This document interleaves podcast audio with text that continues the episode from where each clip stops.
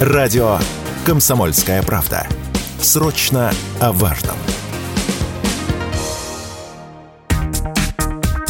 На электросамокаты и другие средства индивидуальной мобильности предложили устанавливать госномера. С такой инициативой выступил член Совета Федерации Валерий Васильев. Также, по его словам, необходимо создать систему фиксации нарушений правил дорожного движения водителями таких средств. Без этого ввести необходимую систему штрафов невозможно. Ранее Минтранс выступил с инициативой внести в административный кодекс штрафы для водителей самокатов. Средства индивидуальной мобильности становятся все популярнее их на дорогах все больше, и ничего плохого в регулировании этой сферы нет, заявил в разговоре с радио «Комсомольская правда» главный редактор сайта 26.ru Никита Маков.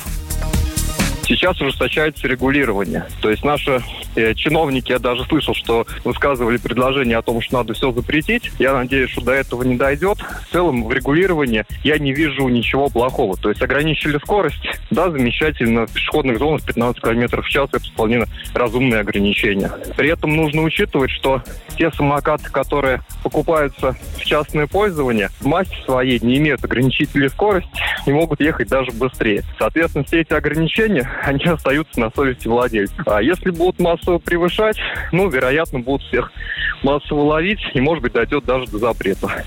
А если владельцы будут более-менее разумно относиться к самокату и к окружающим людям вокруг, ну, мне кажется, что у всей электротемы, и особенно самокатов, у нас очень большое будущее, потому что город очень хорошо подходит для передвижения на таком виде транспорта.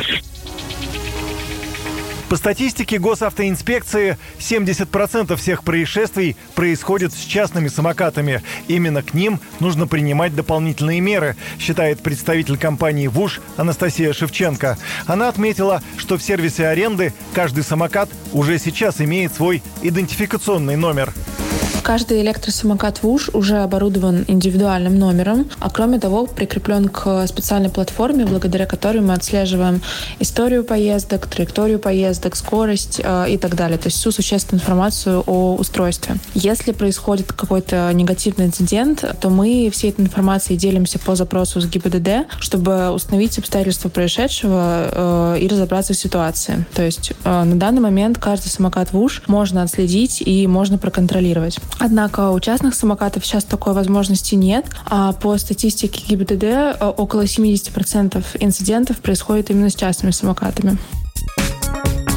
Наказывать самокатчиков уже сейчас должны за превышение скорости, разрешенный максимум 25 км в час, за проезд перехода на самокате, за езду вдвоем на одном средстве индивидуальной мобильности и так далее. Но эти правила часто не соблюдаются. Сейчас наказания для самокатчиков в административном кодексе прописаны расплывчато, что нередко позволяет им от наказания за нарушение уклоняться. Да и максимальный штраф всего полторы тысячи. По мнению некоторых чиновников и депутатов, эти суммы должны быть сопоставимы с теми, что выписывают автомобилистам.